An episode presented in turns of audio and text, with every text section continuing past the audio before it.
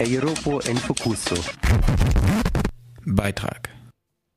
Bienen, Immen, Sumseriche, wer sich je mit euch vergliche, der verdient, dass man ihn töte, dass zumindest er erröte, denn wen ihr in Berg und Tal schafft, ohne Zutun der Gewerkschaft, ohne dass man euch bezahle, ohne Streik und Lohnspirale, täglich, stündlich drauf bedacht, dass ihr für uns Honig macht. Ihr seid's wert, dass man euch ehre, wobei vorzuschlagen wäre, ob nun alt ihr, ob Novizen, euch von heute ab zu siezen. Unser Dank, unser Applaus sähe in etwa dann so aus. Sehr verehrte Honigbienen, wir Verbraucher danken Ihnen das gerade eben war von Heinz Erhardt und ich bin es verbunden mit Eckhard Hülsmann vom Badischen Imkerverband. Servus. Servus.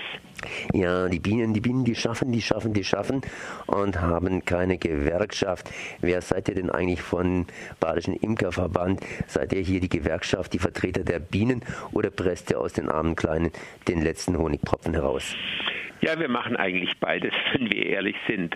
Wir halten natürlich Bienen, weil äh, die Imker Honig ernten, aber wir sind auch die Gewerkschaft, weil die Bienen bestäuben in unserer Landschaft die Blütenpflanzen und deshalb sind sie unverzichtbar. Kostenlos machen sie das für alle von uns und haben natürlich noch sehr, sehr viele Nebenwirkungen.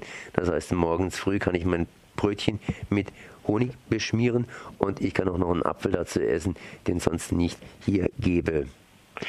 Ja, genau. Also wenn Sie das machen, das gibt Schubkraft für den ganzen Tag. Das ist richtig. Ein natürliches Doping. Den Bienen aber fehlt immer mehr und mehr diese Schubkraft. Das heißt, wir haben es mit einem Bienensterben zu tun. Ist schon ein bisschen länger her. Das heißt, eine Sache, die sich so vor sich hin treibt. Mal ganz kurz, woran könnte es liegen, dass die Bienen immer schwächer werden? Ja, es ist eine Gemengelage unserer Welt verändert sich, so muss man sehen, im 21. Jahrhundert riesenschnell. Wir haben Veränderungen in der Landwirtschaft, wir haben diese Bioenergie, die jetzt fortschreitend auch äh, bei uns zu beobachten ist und vieles mehr. Und äh, die Bienen leben ja seit 100 Millionen Jahren bei uns, die verändern sich nicht. Und dieser Prozess, der bringt gewisse Irritationen, beispielsweise auch bei den Bienen. Jetzt äh, wird gesagt, dass die Bienen vor allen Dingen durch Pestizide bedroht sind. Durch welche Pestizide sind sie denn bedroht?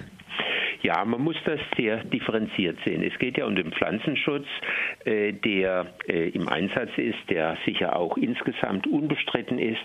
Es geht schwergewichtig um drei Pestizide, die damals 2008 in der Oberrheinebene Auslöser waren für das große Bienensterben nach der Maisaussaat. Um diese drei Pestizide geht es und die sind jetzt europaweit in Diskussion und äh, man überlegt sich, ob man sie nicht für bestimmte von Bienen, Schmetterlingen, Hummeln und so weiter besuchten Blütenpflanzen einfach verbieten soll.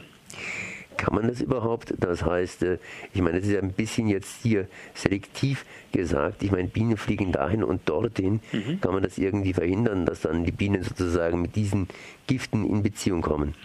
Ja, das kann man verhindern. Wir haben es als Beispiel beim Mais. Beim Mais wurde 2008 erstmalig vom Land angeordnet, die Landwirtschaft wurde sozusagen auch gezwungen, dass die Maiskörner mit diesem Neonicotinoid, mit dem Clodionidin, gebeizt werden mussten. Und dieses Clodionidin war ja der Auslöser für dieses große Bienensterben, für die große Bienenvergiftung.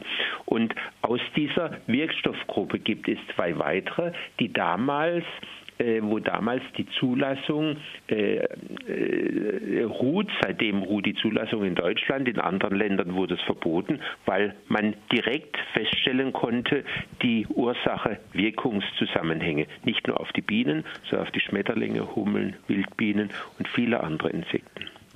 Nun, wenn ich sehe, dass Bienen sterben an solchen Pestiziden, dann überlege ich mir natürlich immer, dass die Bienen, naja gut, das sind halt Bienen, ne? aber ich denke an den Verbraucher, sprich an mich, der gerade eben ein Honigbrötchen gegessen hat. Was passiert denn da mit mir? Ja, äh, sie leben eigentlich äh, lustig weiter, denn äh, es wirkt auf die Bienen, aufs Insekt, es wirkt nicht auf sie als Mensch und im Honig wurden damals auch keine Rückstände von diesen Nervengiften festgestellt. Also von der Seite her, äh, der Honigverbrauch ist nicht gefährdet, sondern unsere Natur ist gefährdet. Jetzt äh, berät trotz alledem hier Brüssel, sprich äh, ja die EU, mhm. über ein Verbot der Pestizide. Und äh, trotz alledem kommt es mit der Sache noch nicht so richtig voran. Ich meine, da gibt es natürlich Alternativen. Zum Beispiel beim Mais könnte man hingehen und könnte so eine Art Dreifruchtfolge machen, sprich immer mal wieder zwischendrin vom Mais lassen und dadurch natürlich auch bekämpfen. Das heißt, die Scherdinsekten bekämpfen und man müsste da nicht Gift nehmen. Also es gibt für viele Sachen Alternativen hm. und ein Verbot würde natürlich den Bienen nützen, würde der Umwelt nützen und würde natürlich auch entsprechende Studien und äh, ja, Forschungen vorantreiben, mhm. wie man ohne Pestizide praktisch das Gleiche oder Ähnliches erreichen kann. Denn alle Tierchen haben ja schließlich auch ein Pläsierchen, sprich eine gewisse Berechtigung. Es kommt immer nur auf die Menge drauf an. Ne? Ja, nicht nur auf die Menge. Gerade ganz aktuell das war noch nicht in der Presse groß. Ganz aktuell hat das Bundesumweltamt veröffentlicht, dass bisher äh, noch keine Untersuchungen gemacht wurden, weg von den Bienen, wie sich diese Ackergifte auf die Frösche auswirken. Und da wurden jetzt äh, Untersuchungen in Auftrag gegeben mit erschreckendem Ergebnis, dass bis zu 100 Prozent der Gras- und Laubfrösche getötet werden, wenn sie mit diesen äh, Pestiziden, Ackerpestiziden in Kontakt kommen. Und das Erschreckende dabei ist, bisher ist dieser Aspekt im Zulassungsverfahren dieser äh, Wirkstoffe in Deutschland noch nicht äh, beachtet worden. Wir haben also das sind solche Dinge, die wir jetzt erst, es ist eine ganz neue Wirkstoffgruppe, die erst seit zehn Jahren im Einsatz ist, weltweit sozusagen. Deshalb äh, kann erst reagiert werden jetzt, aber das wird wirklich mit sehr großer Sorgfalt gemacht, habe ich das Gefühl. Jetzt äh, sind natürlich diese Frösche nicht so sehr im Blickfeld, sprich wir essen weniger Froschschenkel. Na ja, gut, der eine oder andere isst, Franzosen sollen mehr essen, ja, ja. aber wir reden ja von Arbeitsbienen genau. und es gibt natürlich nicht nur Arbeitsbienen, sondern es gibt jede Menge Insekten. Mhm. Das heißt, äh, nicht nur Insekten, die wir direkt nutzen, äh, die werden natürlich auch gefährdet durch Pestizide. Wurden denn da Untersuchungen gemacht? Ja, es werden sehr breitbändige Untersuchungen gemacht. Dass es immer an den Honigbienen thematisiert wird, liegt einfach daran, weil bei den Honigbienen sieht man das Sterben. Im Bienenvolk sind im Sommer 40.000 Individuen drin. Da liegt sozusagen der Erfolg oder der Tod dann vor den Bienenkästen. Die Wildbienchen sterben draußen allein, einsam, die sieht niemand. Aus dem Grunde ist die Honigbiene oder das Bienenvolk der Indikator für eine gesunde Umwelt insgesamt.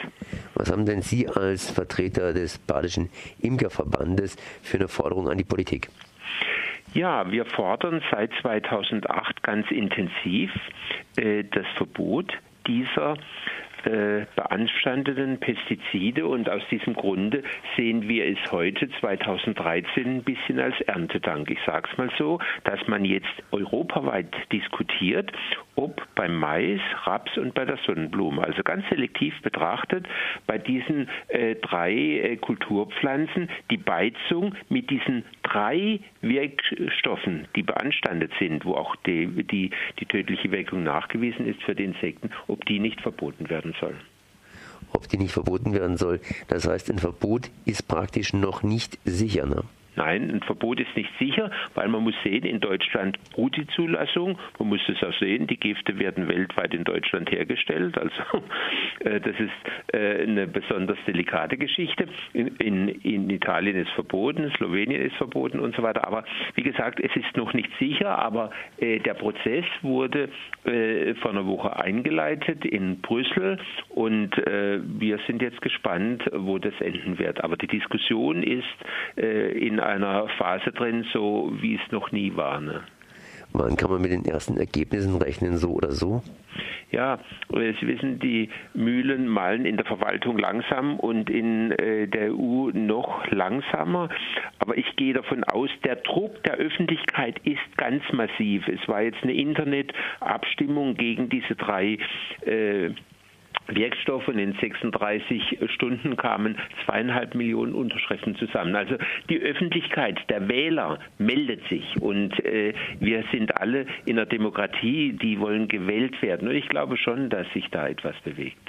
Das war Eckhard Hülsmann vom Badischen Imkerverband zum Stopp das Bienensterben. Ich danke mal für dieses Gespräch.